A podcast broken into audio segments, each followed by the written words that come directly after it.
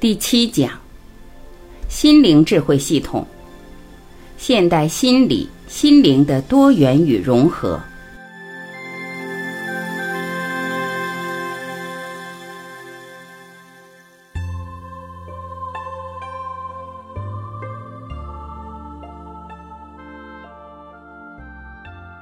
我们在研究人类智慧系统的时候。往往会在这个系统中进行相互的比较、相互的评判，特别是面对宗教智慧与心理、心灵智慧时，很多人比较习惯的使用科学的思想、科学的逻辑对它进行评判。在前面几讲已经反复提到，在实证科学盛行的前提之下，我们经常会犯的一个错误，就是试图用低维的方法去解高维的问题。我们来看心理学体系，迄今为止比较权威的心理学方法是弗洛伊德的精神分析。为什么？因为弗洛伊德的精神分析具有大量的三维实验验证或者统计验证，它在三维认知体系里有强悍的数据支持。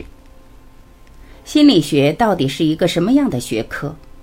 我们说，心理学主要研究人的意识活动。我们已经知道。意识其实就是高维能量，或者说意识就是能量。意识能量和物质世界里的其他所有能量的属性没有本质的差别。意识能量叠加成的像，构成我们现实能看到的物质世界。只是心理学在关联人的意识活动和物质世界的时候，并没有形成我们现代科学逻辑所支持的一套理论体系。只是把心理学从现代科学数理逻辑体系中独立出来，但实际上它们之间是完全可以在逻辑上关联起来的。当一切都是能量波的时候，它在三维空间构成两种东西，一种就是物质，它成像叠加构成物质；还有一种就是信息或者说是意识，包括思想。易经里将八种构成物质的能量分布与八种构成事情或者信息或者意识的能量分布相乘，形成六十四卦。这六十四卦就是三维空间一切事物最基本的六十四种基因。所谓基因，就是能量波叠加的频谱，最基本的频谱叫基频。六十四种基频不断的重复叠加，构成我们现实呈现的一切万事万物。大家注意，这里面包括了事和物。事就是所谓的信息，是我们人类的意识活动。也就是说，意识活动和物质活动全是能量波叠加，而且它们之间在三维空间内叠加构成的事物是有关联的。但是我们并没有研究到它们之间的转换关系。这种转换关系发生在什么状态呢？是量子态。近代物理告诉我们，量子物理实验的实验结果与实验者的意识相关。这件事给我们非常重要的启发：物质世界的变化跟人的意识是相关联的。物质实体的变化居然跟我们的意识也可以是关联的。当知道这件事情后，我们再回过头来看我们现在说的这套理论体系就通达了。也就是说，在有形三维物质空间里面，能量波构成了成像的物质和集结在一起的信息；而到了第四维，能量波依然存在。这个时候进入更高维度的能量关系，被心理学称之为潜意识。所谓潜意识。是潜在于表层意识背后的那些能量分布关系。潜意识能量分布与我们现实有什么关联？从前面的逻辑体系，我们知道它们是投影关系，是高维在低维空间的投影。我们低维世界的一切事物都是高维空间能量分布的投影，而高维能量分布是低维事物的投影源。其实心理学研究的是三维和四维之间的临界关系，它不是从量子的角度，不是从数理的角度理解，它是从意识的角度去描述的。原来心理学在研究三维人的意识和高维意识之间的关系，也就是意识与潜意识之间的关联。比如说，精神分析，精神分析来源于弗洛伊德写的《梦的解析》，他实际在研究人的潜意识。梦是什么？其实梦境具有高维属性。比如中午睡了一觉，我们觉得做了一个很长的梦，可醒来发现才过了五分钟。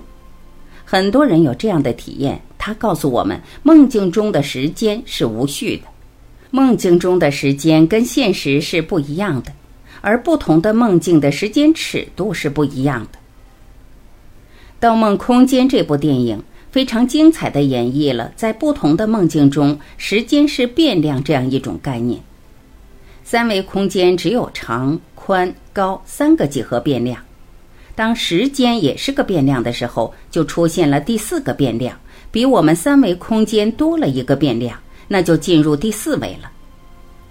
梦具有高维属性，起码具有四维属性。经常有朋友在现实生活中有这样的体验：来到一个新的地方，发现这个地方自己以前好像来过，有些人自己以前好像见过。但回顾一下自己的整个生命过程，跟这些人和事其实从来没有过交集，这是为什么？其实那是我们曾经在梦里到过这个场景中，因为梦境在第四维里的时间是变量，它可以在时间轴上任意到过去，任意到未来。如果你曾经在梦里到过未来的这个时间点，而你在三维空间恰好经历这个时间点。你就会发现这些事情似曾相识，这个场景你似乎来过。梦的解析实际就是通过人们的梦境来解读它在三维空间发生的事情的原因，它的内在原因，在投影原理的原因，然后进行疏导、调制等。在心理学里面，还有关于认知的部分，就是认知心理学。它很符合我们现在描述的这个系统，也就是说，实际我们看到的这个世界是由我们的认知产生的。我在讲道家智能、讲到易经的数理模型的时候，专门讲过第三个能量波的重要性。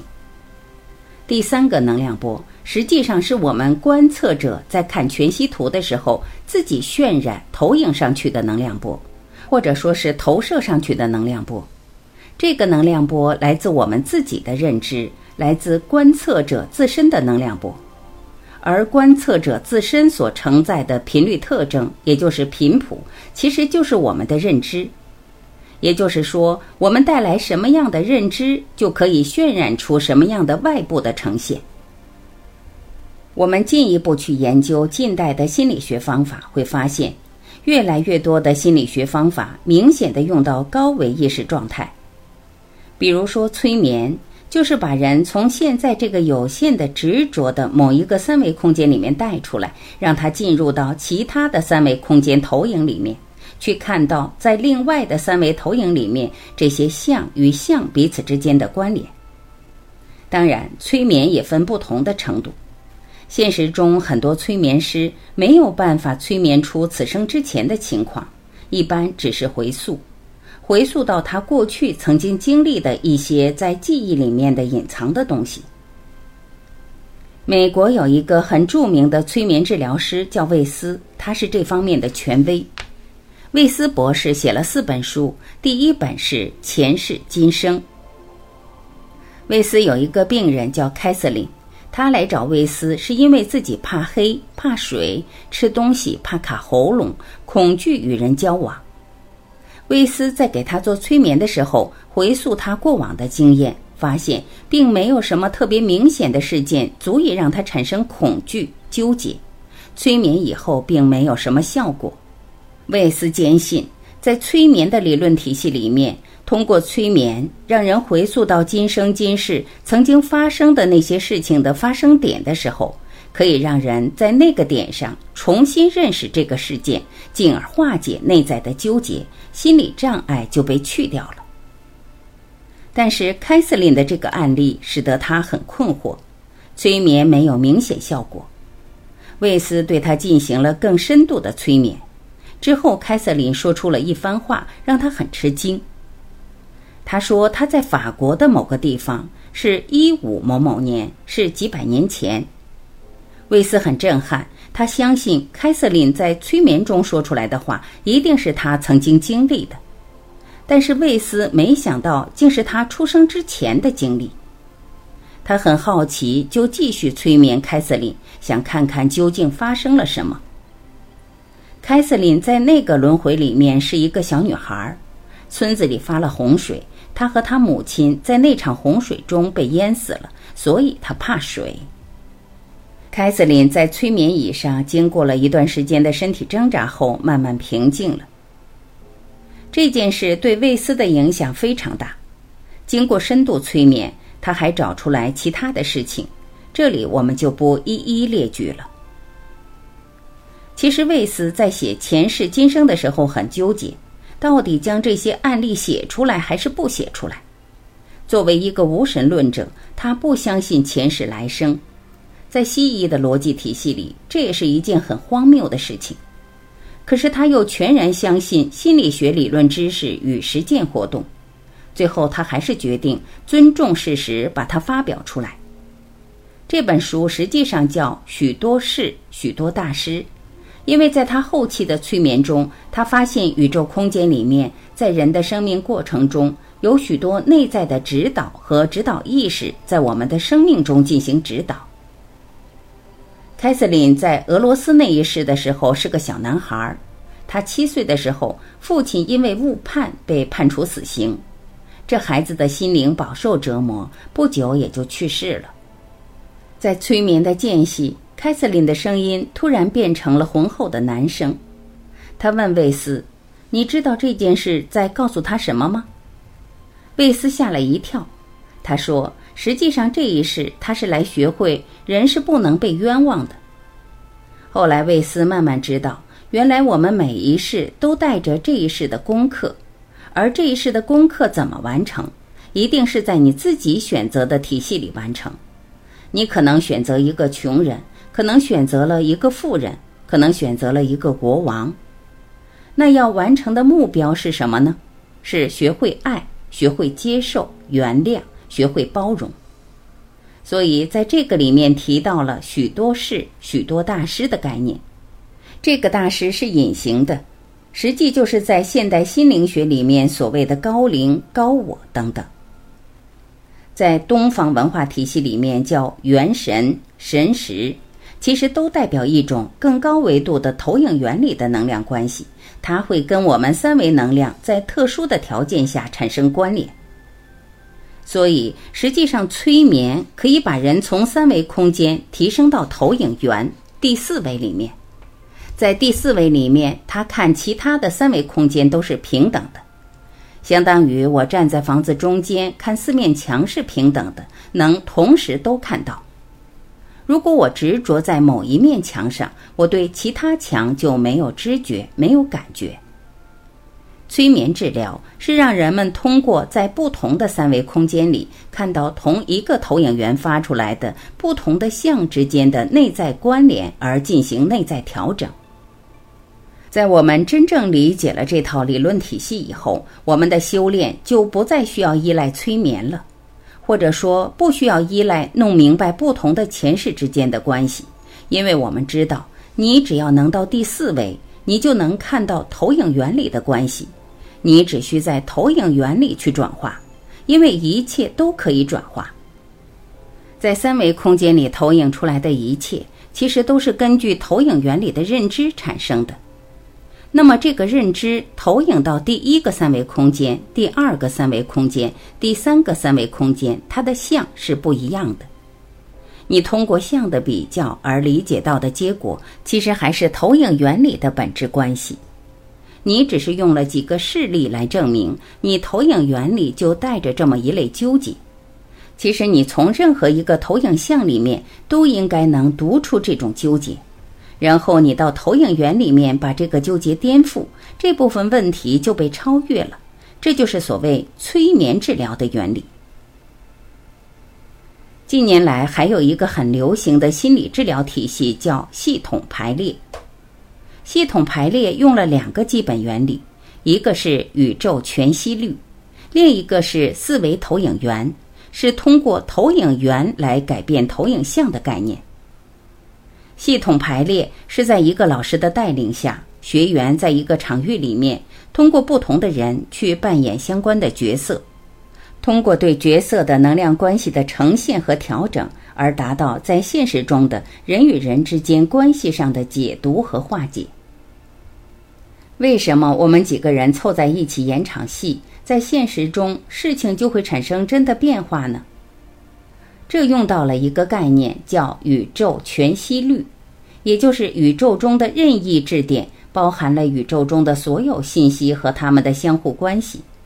把这个概念拓展一下，每个人身上都有宇宙中所有人的信息和能量关系，也就是说。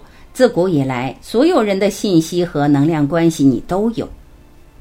有人说到附体，其实根本不是所谓的附体，而是在某种指令下，你可以把身上的那一类能量渲染出来，就好像那一类能量附到你身上了。其实那类能量你本来就有，只是在某一种特定的指令下，你把那一类能量调出来，渲染在你自己的身上了。所以，系统排列的时候，要解决问题的人会指定某个学员扮演他的父亲，某个学员扮演他的母亲，指定不同的角色后，他再根据自己的感觉，把那些人推到这个场域的某个位置，通过这些人在现场的移动、远近关系和一些简单的交流而进行现场能量调制。为什么任何一个学员都能扮演这位主角的父亲和母亲呢？因为任何人身上本来就有这位主角父亲或母亲的全部信息，只是在这个场域里面，你完全放空以后，他们给自己一个指令，进入了或者调用了或者渲染了他们内在的那个人的信息。这里就有一个前提，在场的学员必须服从老师的游戏规则。如果某个人从心里抵触，或者他根本不想做这件事。即使他在场上，效果也会大打折扣，因为这种配合是整体性的。一般来讲，系统排列的老师要有一个相对高的意识维度。如果老师的意识维度不够高，会出现很有意思的事，就是你把一个人带到这个高维状态以后，就进入了某一种纠缠的能量状态，而你的能量状态不足以把这个场域摄受住的话。这就相当于你把这个拉链拉开后却拉不上了，这是很危险的。所以，系统排列现场的场是非常重要的。在那个现场里面，用到了全息的概念，产生了一个进入投影源的意识状态。在这个意识状态里，每一个扮演不同角色的人，放下自己在三维空间的生命角色，进入另一个人的角色。这个角色是在投影原理的状态下呈现的，在投影原理能量关系的转化，再投影到现实，现实的像就变了，这是他解决问题的关键。但还是那句话，系统排列和催眠有很大的危险性。当一个人把他的源代码、源程序空间全部敞开的时候，排列师、催眠师给他植入指令的话，他是不知道的。近代出现的超心理学，又称为心灵学，已经不只是在三维和四维的关联上，它进入更深层的空间层次——超意识层次。超意识层次与觉醒相关。心理学的目标是以解决问题作为起点和终点，心灵学的本质是以唤醒智慧为目标的。近些年，大量的心理工作者转向心灵工作者。人类也越来越多的开始追求内在心灵的成长，因为人类的平均时空能量已经从三维主导转向高维主导。心灵学很有意思，当我们从现代科学三维思维逻辑往上研究时，往往在研究到一定高度的时候，会出现各种各样的执着，例如执着于宇宙的某个星座。执着于某个空间层次状态，或执着于某个大师的形象等等，会或多或少产生一些跟我们具足圆满智能之间关联的障碍。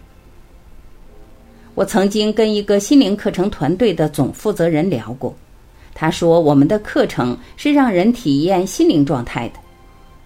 我说心灵的灵是高维的，让人体验高维有时是很危险的事。他听了以后觉得有道理，因为有些人花了很多钱上心灵课程，上课的时候很开心，下课了就很疲劳。现实中就开始厌世，讨厌现实，没法融入现实生活状态，天天像个克虫似的追着上心灵课程。这位朋友问：“那怎么办呢？”他也觉得这是个问题。我说：“实际上，真正的心灵课程是把人带到心灵境界，把人带到高维，一定要给他方向，不让他执着在任何一个中间层次上，这就强调了愿力的重要性。”所以一定要有个大愿，大愿的目标就是 n 为宇宙空间，n 趋于无穷大。在之后几讲里会涉及这个概念。实际上，心灵学体系背后一定要有一个究竟，有一个真正的核心支撑。这个支撑实际就是彻底的唤醒智慧，也就是有一个根本的方向。这个根本的方向在《金刚经》一开始。须菩提问释迦牟尼佛：“如来善护念诸菩萨，善付嘱诸菩萨，应云何住？云何降伏其心？”中表达出来，也就是嘱咐这些菩萨应该如何护持他们的念，也就是他们的心念应该放在哪儿，他们的意识住在何处，才能降服一切妄念，才能降服一切心魔。因为只要执着，只要你放的地方不对，产生的执着就障碍了你彻悟的通道。释迦牟尼说：“发阿耨多罗三藐三菩提心，应如是住，如是降服其心。发无上正等正觉的大愿，就是把意识放在 n 维宇宙空间，n 趋于无穷大，也就是所有跟心灵相关的终极目标，一定是往这个方向引导的。”如果只是放在中间，以某一种相、某一种功能作为目标的话，都有可能成为他内在觉悟彻悟的障碍。不同的宗教系统、不同的心灵系统，在描述高维空间的时候，描述的方式、描述的层级都不一样。就像切蛋糕，怎么切？切的密一点、稀一点，横切、竖切，切法并不重要，重要的是它的本质。在整个宗教体系、心灵体系、新时代体系里面，有很多层面的各种各样的描述。佛家对高维的描述有不同层次的天：大梵天、刀立天、斗率陀天、他化自在天等等。在克里昂的系统里面有八个层次，八个能量层次。在一的法则里面也有它不同的层次，它用密度来描述。我们就用一的法则来给大家做一个解释。一的法则中说，一帮科学家想跟外层空间智慧去连接，他们没有选择现代的科学手段，而是找了一个灵媒。灵媒就是可以和高维连接的人，是通高维信息的。灵媒躺在床上，按照他的要求，在他的头部摆放香案，摆上水晶球、香之类的工具。《一的法则》这本书就是科学家向灵媒提问、灵媒问答的记录。这本书非常晦涩，看起来很费劲，但是很有意思。它讲的是灵媒进入了一个更高维度的空间层次的生命状态的时候，来解答人类的问题。科学家问的问题都是基于三维的角色的，灵媒的回答却很有意思。比如，科学家问：“你是什么样的状态？”你是从哪儿来的？灵媒说，整个宇宙有八个密度，人类是在第三密度，它来自第五或者第六密度。科学家问他：“你和人类有过什么关联吗？”他说：“有过，在金字塔时期和人类有过接触。”科学家再问：“你们跟人接触时做过什么呢？”灵媒回答：“他们帮人类建了金字塔。”科学家问他们是怎么建的金字塔，灵媒说他们是用意念帮人类建的金字塔。科学家继续问他：“既然你们用意念建金字塔，为什么不直接建一个整个的？为什么还用一块一块石头垒起来？灵媒回答：“如果建一个整个的，人是无法接受的，一定是用当时的人类可以接受的形态建金字塔。而人类建金字塔的目的是什么呢？金字塔实际上是一个跟宇宙连接的聚能器，在金字塔内的人是可以补充宇宙高维能量的。后来他们就不做了。”因为他们发现人类太自私了，灵媒说他们建金字塔是为所有人服务的，结果人类只为法老服务。这个案例就是个实时对话录。科学家问：我们人类在第三密度空间要待多长时间？灵媒说的很严谨，以人类的时间来说。以地球人的时间来说，人类在第三密度空间里面要经过七万五千年。七万五千年要分成三个阶段，第一个两万五千年几乎没有成熟的灵魂被收割，到了第二个两万五千年，有一部分灵魂成熟了，可以被收割，但是他们选择了留下。这就是现在我们时空里的高僧大德、先贤们、智者们，他们选择留下来，等待人类的共同提升。到了第三个两万五千年，人类会共同提升。那么我们现在是处在什么时期呢？现在距第三个两万五千年最后的时候，以人类的时间来说，还大约有三十年。灵媒说这句话的时候是一九八一年，所以二零一一年、二零一二年就是一个转折期，也就是我们人类已经从第三密度转向第四密度了。人类内在意识能量已经从三维状态转成高维主导了。在那之前，我们关注的是物质，平均能量关注度是以物质占主导的。那个时间点过了以后，我们关注度是高维的了，是精神了，是灵魂了。玛雅历法把那个时间点叫世界末日，其实不是世界末日，是整个三维空间，是地球三维生命的起始到三维生命的跃迁，提升到更高维度，这是标志性的点。这不是末日，是三维认知的一个结束，一个升华的点。实际上，我们已经进入了高维能量主导的时空点了。这个是末法时期，是三维修炼法门的末期。那么，到了第四维以上，是人类自觉的空间了。所以，我们的心灵空间是让我们真正进入和超越的部分。心灵空间的最高境界是 N 维，N 趋于无穷大。有人提问：人都奔 n 维 n 趋于无穷大去了，三维还留下什么？这个只是一种描述。其实，这个宇宙空间从零维到 n 维 n 趋于无穷大都是一体的。高维并不在外边，它在里面。我们看到的外在一切都是内在投影出来的。高维一定是在内在，在外面是找不到高维的。所以，为什么我们所有的修行叫内观，叫观自在、观自性的临在？自性就是 N 为 N 趋于无穷大，临在就是当下的能量状态，跟我们的生命、跟我们的内在意识相关，跟我们的生死相关。这种能量关系的描述和之间的共性，用它来理解生命意义的本质，是提升意识能量的自由度。有人说低维消失了，不是存在或消失的问题，是他照见这个东西是空的，看到的是无意义的。就像人不会执着在蚂蚁的生命状态里，蚂蚁打不打架，蚂蚁动空了，跟我们人没什么关系。这就是高一维看低一维的能量状态。所以从低维向高维向内叫观，从高维向低维向外叫照。观自在菩萨行深般若波罗蜜多，深般若波罗蜜多是什么呢？